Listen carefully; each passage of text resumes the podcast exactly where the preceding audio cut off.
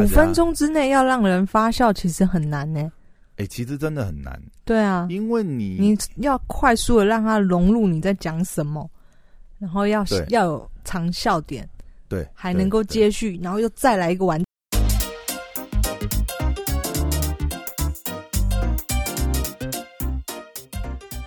欢迎回到时间管理大师，我是你大师教 Poya，在我身旁的是姐就是任性的。我是肖凯丽，大家好。好，又回到这个嗯录 podcast 今天是书虫时间还是今天是什么时间？今天哦，我还没想到标题是什么。哦，反正今天想要跟大家来聊一下，就是我在这个过年前刚好有一个机会去参加，就是这个呃卡米蒂喜剧俱乐部的总监 social，他有办一个这算是什么呃喜剧的说话技巧吗嗯，之类的这样子的一个讲座，刚好有一个机会你要往喜剧迈进了。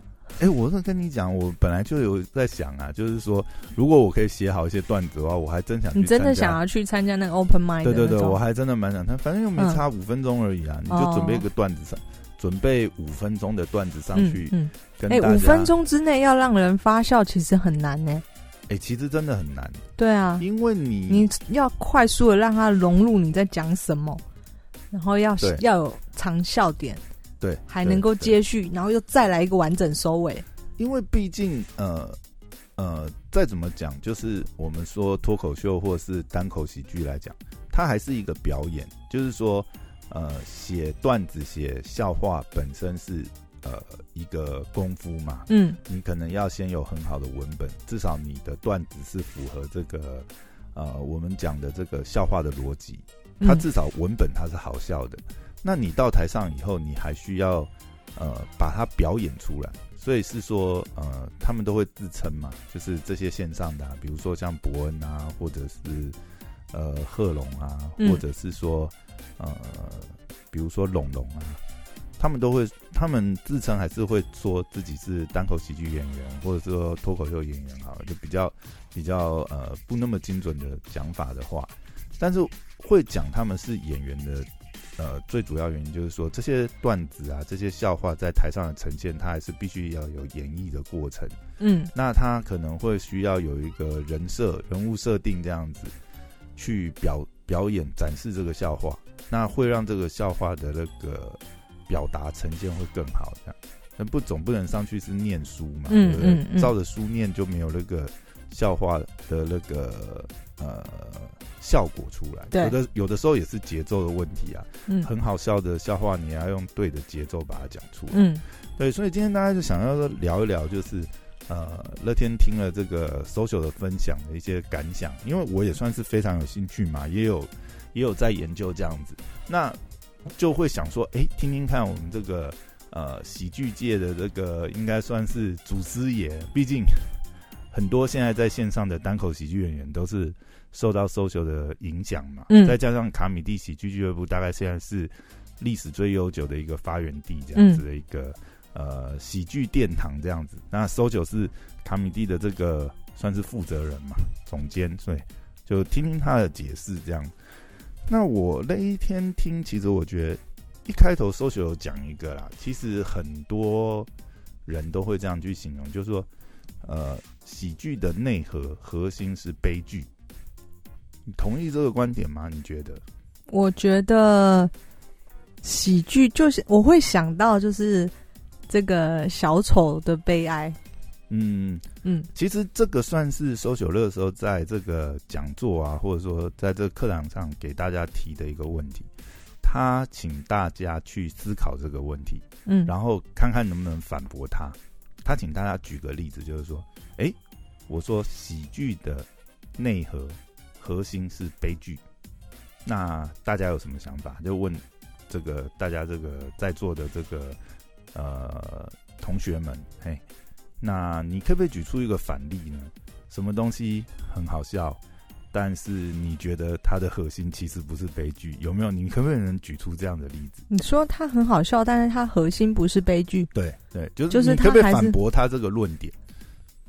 他一开始一开头其实是先讲这个，嗯对，然后那个时候我们大家就在想嘛，嗯，就想了很多这样子，想要去挑战一下 social 这个观点。那我那时候其实也想到一个，嗯然后我那时候就跟 social 讲说，嗯，我觉得好，比如说啦，这个爱情摩天轮，嗯，它的内核是悲剧吗？可是大家觉得很好笑、啊。我说韩国瑜讲爱情摩天轮这件事情，嗯呃，那 他反应很快，你知道，他跟我讲一个，我就哎、诶有被他说服。他说，嗯，爱情摩天轮，你你你没有感受到他悲剧的部分吗？那你有想想高雄人的心情吗？哎、嗯，哎、好像是有那么一点点。很聪明哎，反对他反应很快，他反应很快，因为我们嗯这个都是、呃现场就是及时的嘛。嗯我一讲这个论点，他马上就用这个观点打回来，我就觉得，哎、嗯，好像真的是。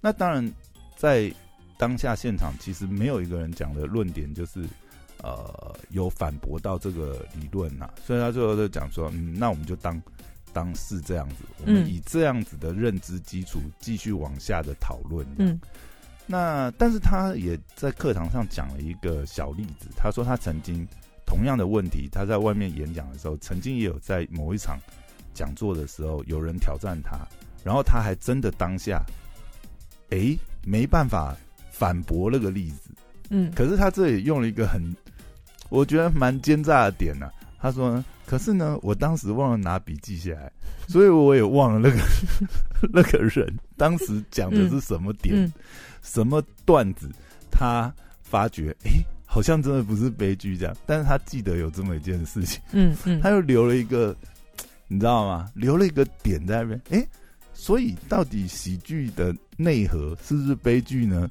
嗯，好像感觉还可以挖掘一下哈，嗯，可以再找找看啦。我还没找到答案，如果如果听众有想要留言给你，对对对，如果你有什么论点可以反驳可以反驳的话，哎，我们一起去找这个 搜秀，搜秀，我们去踢他的馆。嗯 好，这这个是第一点，他在那天的分享的时候，然后另外他提到了，好，那好，我们现在有一个基本的假设，就是喜剧的内核是悲剧嘛，嗯那负能量其实才会使人发笑。因为我们想想例子啊，比如说，呃，看周星驰的电影，常常我们会被一些，就是呃，比如说啊、这个他常常都很喜欢让，以周星驰的电影来讲，他很喜欢让这个女演员扮丑，对，或者是做一些很夸张的动作，比如说，呃，你看像赵薇在这个少林足球里面就扮得很丑嘛，啊、嗯嗯。嗯那哎，赶快回火星吧，地球是很危险的，哎，就会让人家发笑，或者是说有一些嗯，就是很滑稽的动作啊，很丑陋，所以你会觉得，哎。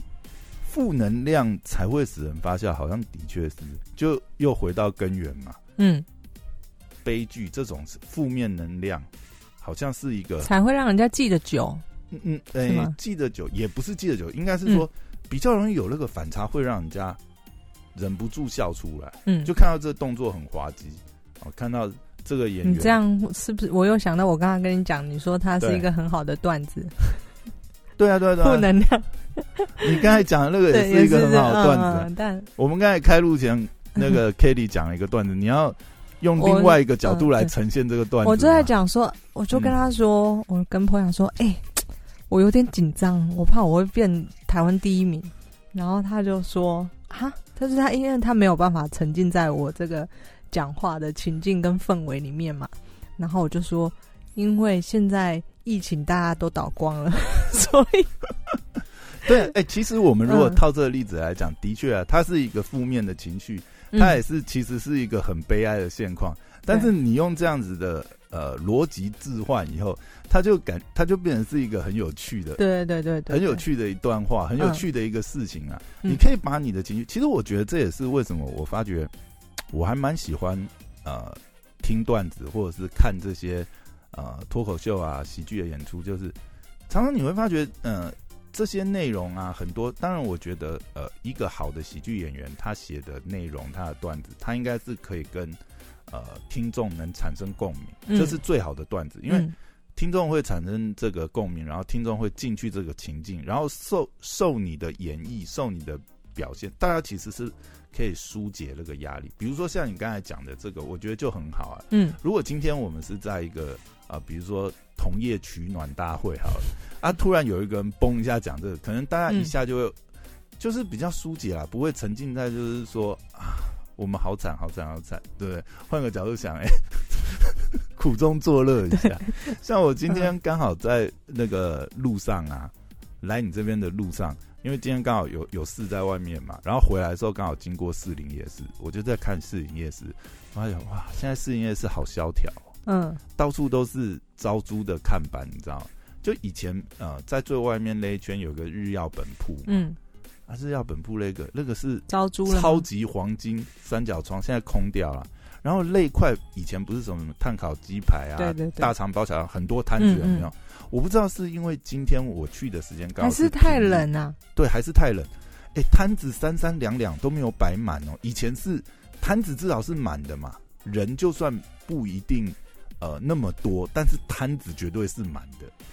哎，摊子也三三两两。我看你的照片真的很悲哀的感觉，很荒凉。对啊。然后四零夜是沦落到这种，然后你再往前走一点，不是都是那个呃，比如说豪大大鸡排那边，嗯，always 有没有？平常去的时候，always 都是还站在路旁我今天去的时候，一个人都没有，我可以直接过去就老板我要一份这样子，好可怜。嗯，也还是我去的时间太早，我大概六点多钟的时候到了，应该不是，因为通常六点多钟那边也是满满满，对啊，对不对？嗯，只要到那个时间点差不多。当然啊，现在也是疫情的关系，就是没有观光客。嗯嗯嗯。那但是我觉得以台湾来讲，其实我们本土啊，或者是在地，你你其实你偶尔是会去逛嘛，会有惨到这个程度，真的是还让我蛮惊讶。嗯，对。但是讲这个其实没有什么，就是纯粹想到悲哀这件事，发觉台湾的夜市好像突然感觉蛮悲哀的。嗯。而且我我觉得，其实我们现在商圈的变化也是啊。你看哦，像师大夜市也消失了嘛。对对啊，会不会我们是以后夜市文化无以为继啊？会不会？应该不会，还好。等观光客 进来的时候，因为夜市文化的确是台湾一大的一大特色。嗯，OK，好，讲回来，所以呢，负能量才容易让人家产生发酵的情绪嘛。那接下来呢，他就讲到，就是说。喜剧呢是用痛苦的共感，然后把它翻转成好笑的笑点。嗯，好，所以我们大概可以知道，就是说，如果说我们要尝试要写段子，喜剧的逻辑是这样子。那他这里讲一个点，我觉得蛮有意思。我觉得这样听起来都很像，其实要当一个喜剧，就是呃，喜剧成功的一个喜剧演员嘛。喜剧演员他其实要有一个正面乐观的心。然后比较属于自嘲的，对对对不对？嗯，他可以把自己或者是说他看到的一些呃社会矛盾、可能悲哀的点，把它提炼出来。对，然后呢，他要把逻辑去做一个置换。嗯，对。那这里 social 有讲一个，我觉得还蛮有意思的。那我们知道喜剧的那个呃，应该说呃，之前我们有一集也有讨论，稍微讨论到嘛，就是。呃，你写这些段子，你写这些喜剧的逻辑，基本上他要先有一段 say up，好，你去呃建立这个前提，嗯，因为你要先建立一个逻辑，对不对？然后你再来打破这个逻辑。那通常我们会讲，就是你先有一个 say up 铺成以后，你有一个 punch，嗯，punch line 笑点在哪里？嗯，那这里他讲一个，其实有的时候。或许在我们在想写这样子的一个段子、写笑话的时候，或许可以反过来，我是先想那个胖曲，先想笑点在哪。那他说，其实也很简单，笑点你就想把它想成笑点，就是讲实话就好了。嗯，讲实话其实就是笑点，只是你要怎么去铺成这个笑点而已。重点是 set up，你怎么去铺成这个笑点？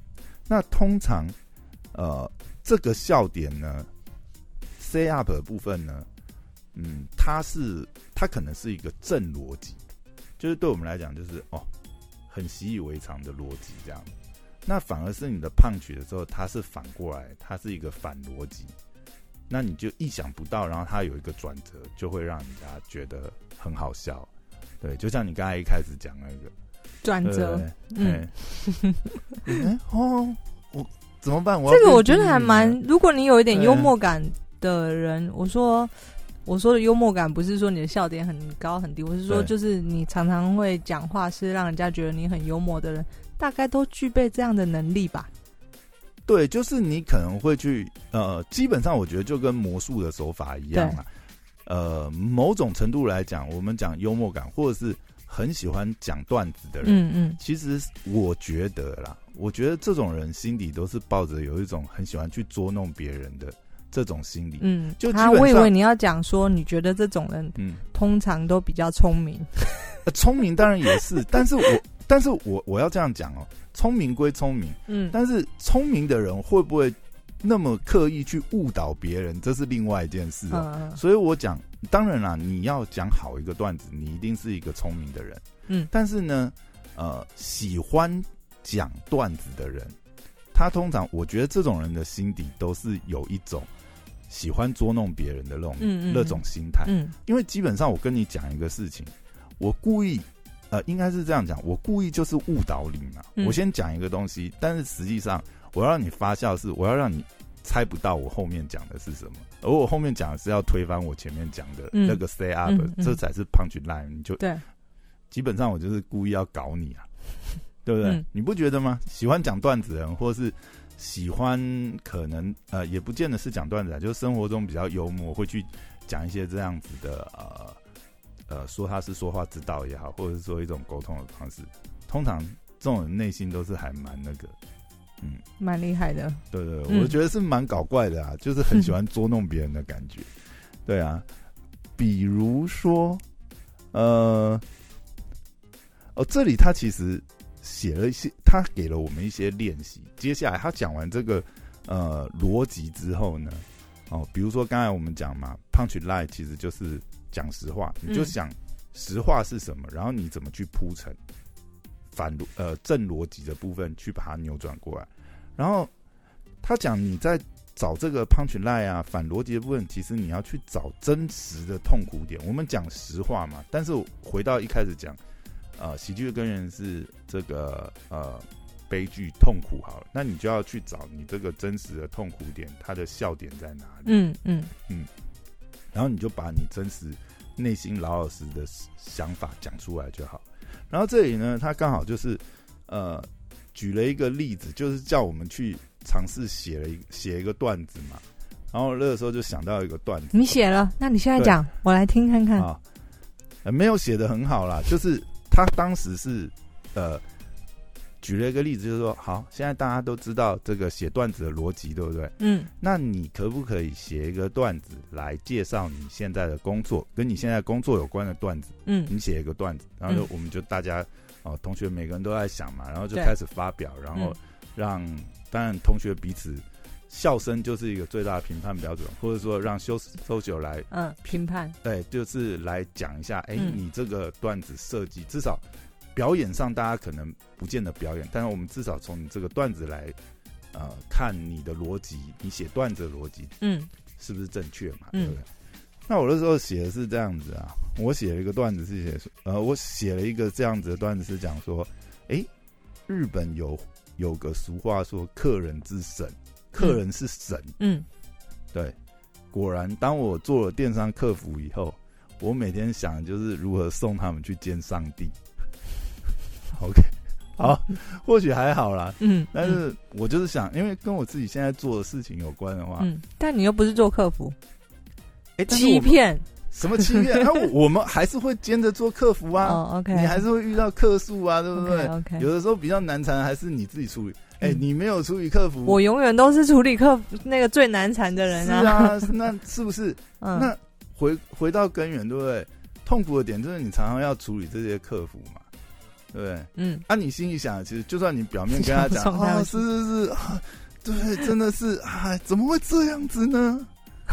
对嗯，我们这个棉头，对不对？它怎么就那么不耐用呢？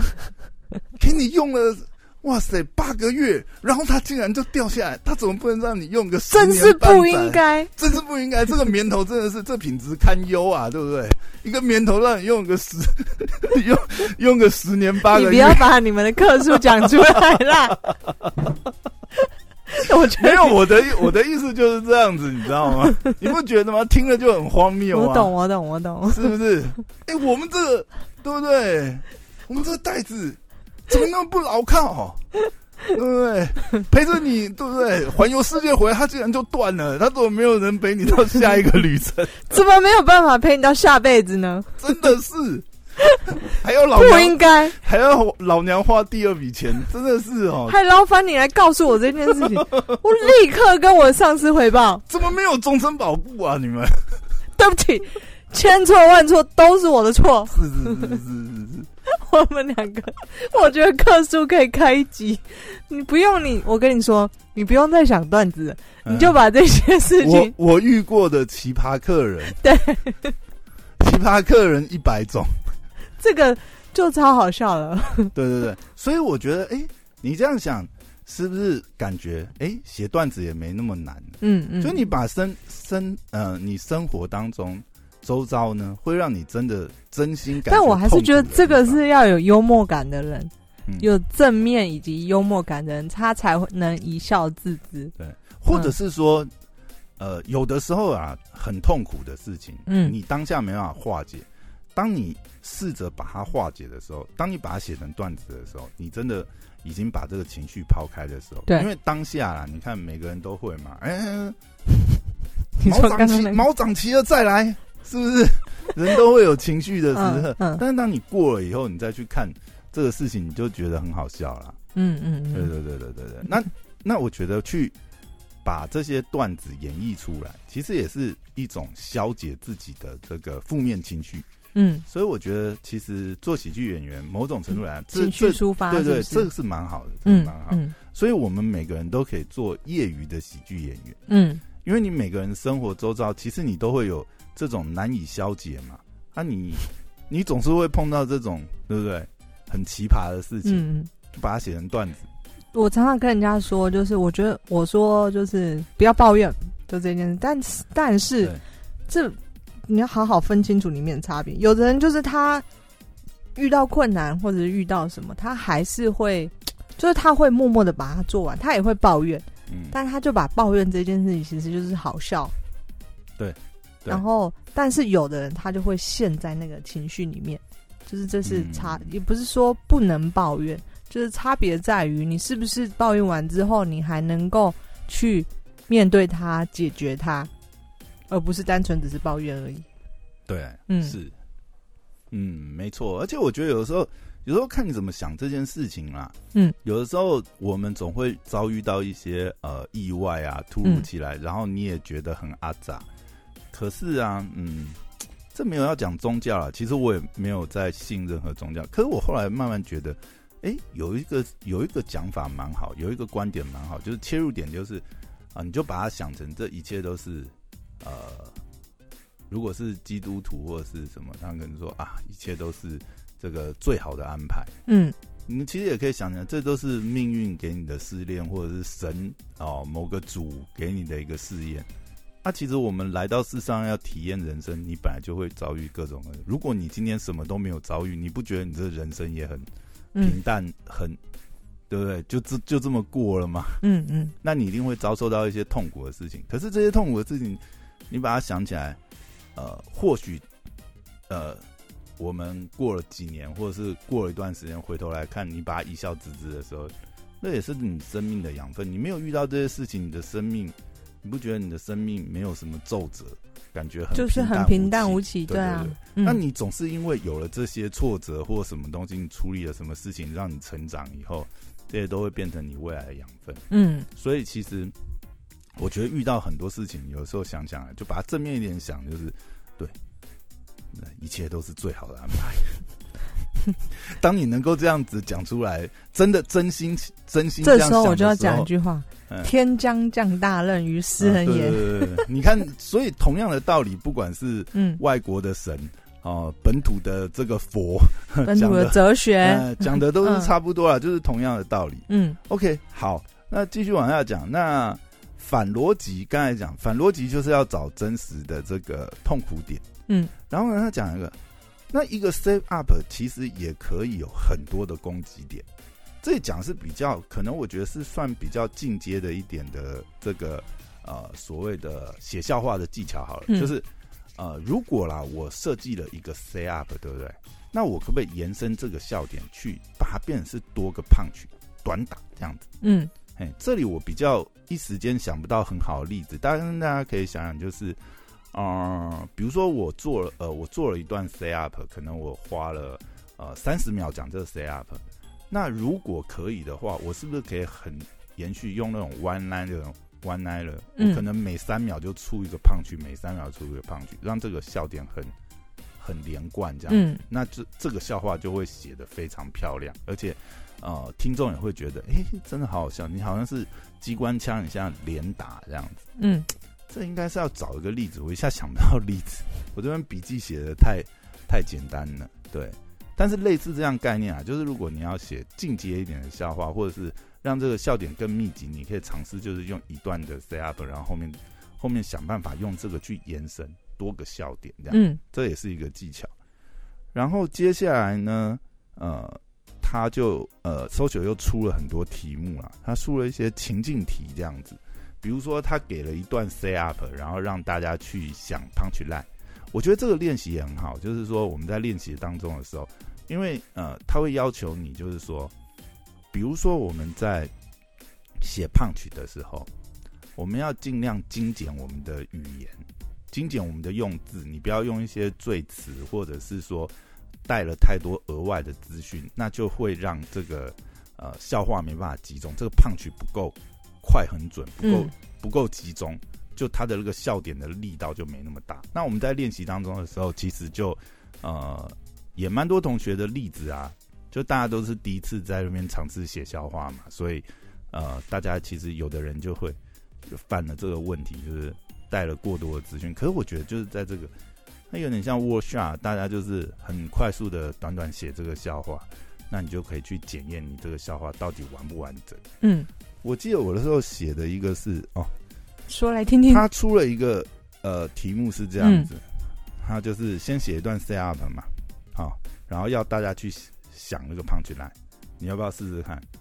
好，我先讲啊，他这个出的这个题目，这个 say up 是年轻时我很不懂事，看女生都只看他们的脸蛋。嗯，好，这是 say up，这是正逻辑的部分嘛，很顺嘛，对不对？哎，对，年轻的时候我不懂事啊，看女生都只记得看她们脸蛋。那你的胖曲人的反逻辑呢？我没有在这个圈圈，这这个逻辑套，我会有一点陌生的感觉，不知道你们的走势要怎么走。嗯，基本上基本上看到这个，你呃，你去拆解的话，你就会想说，好，那接下来我一定是打破这个正逻辑嘛。嗯，因为前面就是哦，年轻的时候我们总是看女生只看他们脸蛋，对不对？好，那我我我当时写的是，好，现在我的胖曲是这样，现在才知道，还要记得。先看他们的身份证，嗯嗯嗯嗯，这还蛮好的啊。OK，嗯，你你有听，你有 get 到那个点嘛？嗯，但是呢，当时所以这点我就要觉得 social 的反应非常快。嗯，当我讲完这段胖曲的时候，因为我我也觉得我写的很精简，我就不想要提供额外蛮好的啊。对，然后也让大家 get 到我的意思。其实我们那天写就是关于这个呃同性笑话，好了，这个胖曲来去往。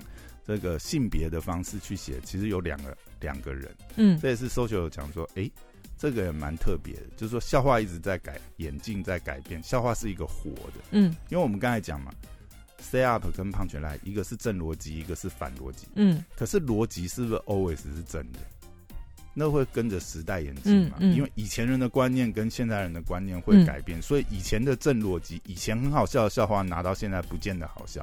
他那时候有举个例子啊，其实就是这个这个笑话的原型。大家在看的时候，他是一个香港的这个呃脱口秀开山祖师，叫黄子华。嗯，这个这个笑话的原型其实是他的。那他去讲他的原型的时候，换到我们现代来看那个笑话，就会觉得没那么好笑，因为。他的反逻辑对我们现在来讲是一个正逻辑，他的原型大概是这样子啊，他的原型是年轻的时候我很不懂事，看女生都只看她的脸蛋，现在才知道呃有奶就是娘，类似这一种。嗯，但是以现代逻辑，你就会觉得，哎，他这个反逻辑没那么反了，因为蛮正的。嗯 现在大家都会这样子开玩笑嘛。嗯但是他那个年代是二三十年前，二三十年前或许在那个当下就会觉得，哎，这个挺有意思的。嗯但是当我刚刚那一段呃胖曲讲了以后呢，social 马上问我一个问题，哎，所以你讲的身份证你是要看他是男是女？其实很厉害，他马上就点到我一个点，就是其实我刚才那个你胖，不是这个意思吗？我是那个意思，对啊，可是我没有给足完整的资讯。不会啊，这不是很明白了吗？呃，是，但是其实我刚刚讲的那个 say up，如果嗯我只是这样讲的话，对，其实还是有点呃缺少缺少完整资讯。就是他可以问啊，就像 social 问那句，嘿，所以你是喜欢男的还是女的？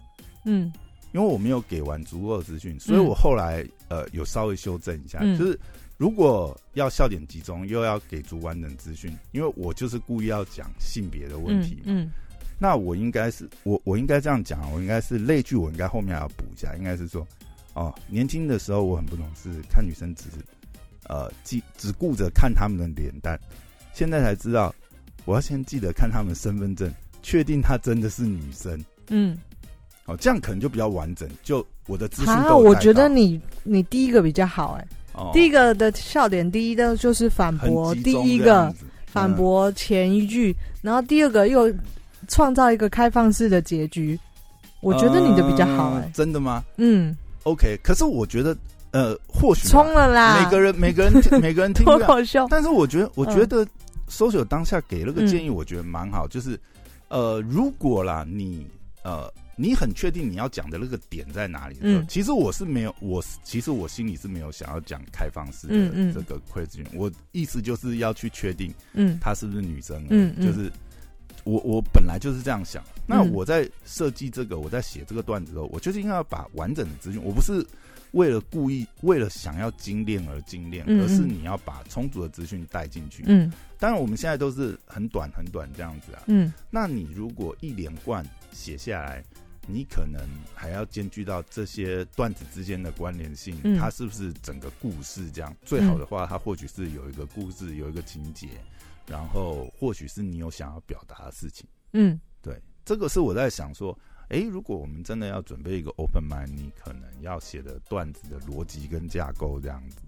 所以呢，呃，讲一些技术面的话，就是你在 set up 的时候，你只需要提供充分且必要的资讯。就他后面其实好像还有个练习，我没有写下来，就是呃，他反过来让我们去想 set up，给我们 punch line，我们去想 set up。嗯所以透过这样，我们就去想啊，你 set up 的时候只需要提供充足且必要的资讯，你也不能让它发散，不然你那个胖曲的时候，那个力道也会不集中。嗯然后呢，呃，你在胖曲的时候，就有点在像呃，如果是单纯这样讲，有点像写 one liner 这样子，嗯一句笑话，就是你很把它精简，然后聚焦在笑点。但是你也还是要提供必要的资讯。假设你不是故意要开放式误导的话，你还是必须把必要的资讯在里面。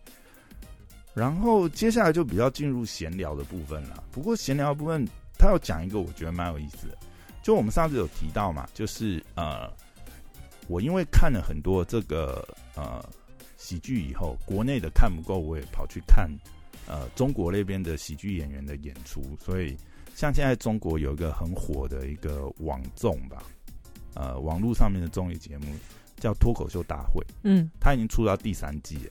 那它里面其实呢，呃，主办人是一个呃叫李诞的脱口秀演员。然后呢，他们里面当然刚才前面就讲，一个脱口秀演员他要把呃或者喜单口喜剧演员他要把这个段子表演好，他除了就是这个段子本身要够有趣，写的够有趣，文本够好之外，他演出，然后包含他自己的人设，他站在舞台上，他可能就是一个哦，比如说他是一个这个坚强的独立男性，嗯。他们就有这种标签，或者是说，哎，他就是一个这个独立女性，渴望爱情的独立女性，这也会有反差，她就可以讲类似这中间的段子嘛。嗯这嗯在呃脱口秀大会上也有很多这种人人物设定。然后里面呢，他们有个演员叫做王建国，他很喜欢讲谐音梗的东西。然后谐音梗呢，常常就会被李诞去嫌这样子，就说你不要再讲这些谐音梗笑话。那谐音梗到底 low 在哪里？其实我之前也没有特别去注意这件事。我觉得有时候谐音梗笑话也蛮好笑的啊。嗯，为什么要那么排斥谐音梗笑话？那搜九那天讲一个让我觉得还蛮有感觉的。他说，通常啊，谐音梗的笑话呢，都不是逻辑型的。因为它是谐音嘛，嗯，所以你很你，如果你不是看这个影片呐，像我们如果说在 YouTube 看影片会有字幕嘛，那你看这些谐音梗，你没有什么问题，因为你看字，你看字你就很容易 catch 它的点。可能我们要考虑一个情境啊，就是通常如果是在这种剧场啊现场演出的话，你讲谐音梗的时候，会有个问题是，观众可能会慢一拍才 get 到你那个点。嗯，因为是谐音嘛，他要想啊，他不能马上，他有有可能他根本没有联想到那个谐音，就错过了嘛，或者是说，呃，他哎，他想到了，但是他的反应会慢一拍，那你其实现场的那个反应就不会那么好，所以这可能也是，就是大多数可能比较成熟的喜剧演员，他会比较避免这种情况。虽然我们有时候也觉得谐音梗笑话，哎。其实蛮好笑的，嗯嗯嗯。但是你用这种梗的时候，你现场演出或者是说在逻辑上面就会有这种问题，所以可能也是一个尽量避免了。对，好，这大概是上次呃参加这个 social 的这个讲座啊，听到的一些东西。当然了，因为时间的关系，他其实没办法说讲很多，因为其实好像在 social 在线下，他有一个。喜剧演员的十堂课，他真的十堂课哦，好像是你要去上是不是？哦，没有，十堂课这个投资成本有点 没有啦。当然有兴趣或有时间的话，我觉得还是可以去参加。但是我相信我们那天上的内容，大概可能就是他十堂课第一堂课吧，就是一个入门啊，跟大家讲一下喜剧的结构啊，后面他也讲一下自己的故事，包含卡米蒂怎么成立的。然后我觉得他里面讲一个超好笑的，他说啊，他们那个时候就是想要弄卡米蒂喜剧俱乐部嘛，要找场地嘛，好像那个时候好像是在，我有点忘记他讲那个一开始的那个地点在哪，但是一开始那个地点很妙，他说他发现那个地点的时候呢，他已经来来回回看那个地点好几次，可是他一直很好奇一件事，就是通常招租不是。贴一个红字条，写一个租吗，嗯，然后底下可能有那个小纸条，就是写电话号码，房东电话号码。他说他第一次看到那个地点招租的字牌是白色，嗯，你你知道那个意思吗？嗯，就是后来发觉那是一个地下室，嗯，然后呢，呃，反正 他说很妙的是，一开始呢，照那个电话打给房东的时候呢，他说，哎，房东那个。呃，地址几号几楼？B one 这边有没有要租？房东沉默，非常敬意的沉默。然后隔了不知道可能三十秒吧，你确定你要租？再问他啊，对对，我确定啊，我人就在这边啊，可以跟你约时间吗？又静默了三十秒。你确定你要租？是那边闹鬼啊？没有啦，那边就是一个怎么讲？应该说是完全没有整理的一个地方。然后呢，他的招租字条呢，就从红，就是当初当然也是贴红纸嘛。那你就可以知道他经历了多少年呢？颜色都没了，红色都变白色，还没有出租出去。然后那里面有一些故事，就是他们都候下去看的时候。啊，这个好像是二十年没有出租过的一个地下室，然后门也没有，水电啊什么都没有，反正是蛮恐怖啦。你说它是鬼屋，大概也是有点类似的概念。嗯，他们把就是后面大家讲了一些他们当初成立的故事，蛮有意思的啦。嗯，因为我觉得呃，就上完以后，其实有这样子的入门，你可能在去欣赏这些单口喜剧的演出的时候，你就。更容易进入状况，你会去拆解一下嘛？想想看，思考一下，哎，这么好笑的段子，它后面的逻辑是什么？或这些演员他到底怎么想到这些段子？其实我觉得也是蛮有意思的一件事啊，就是除了开心去笑一下之外，了解一下这个喜剧的逻辑，蛮有意思，也蛮推荐大家。如果说有兴趣的话，或许是可以去参加搜救的课程，或者是哎去参加现场 open 麦。但我觉得 open 麦还是有点那个压力啦。你你也是想说，呃，既然都要上去讲五分钟的段子，对不对？哎，也稍微去的时候叫我一下，我。在等我整理 好，可能到明年这个时间还没整理。我在台下帮你当 这什么调啊卡哦。哦，有有有，哎，需要安装对不对？没问题。大家都没有笑，你就在那边笑一下，就突然就变很好笑，你知道？这段子本身不好笑。这我很会，这我很会。我们需要有安装带气氛这样子。好，好了，今天这个算是呃喜剧入门的这个第一堂课，好，分享到这边。好，那我是 Poya。那今天到这边，拜拜！我是小凯丽，拜拜。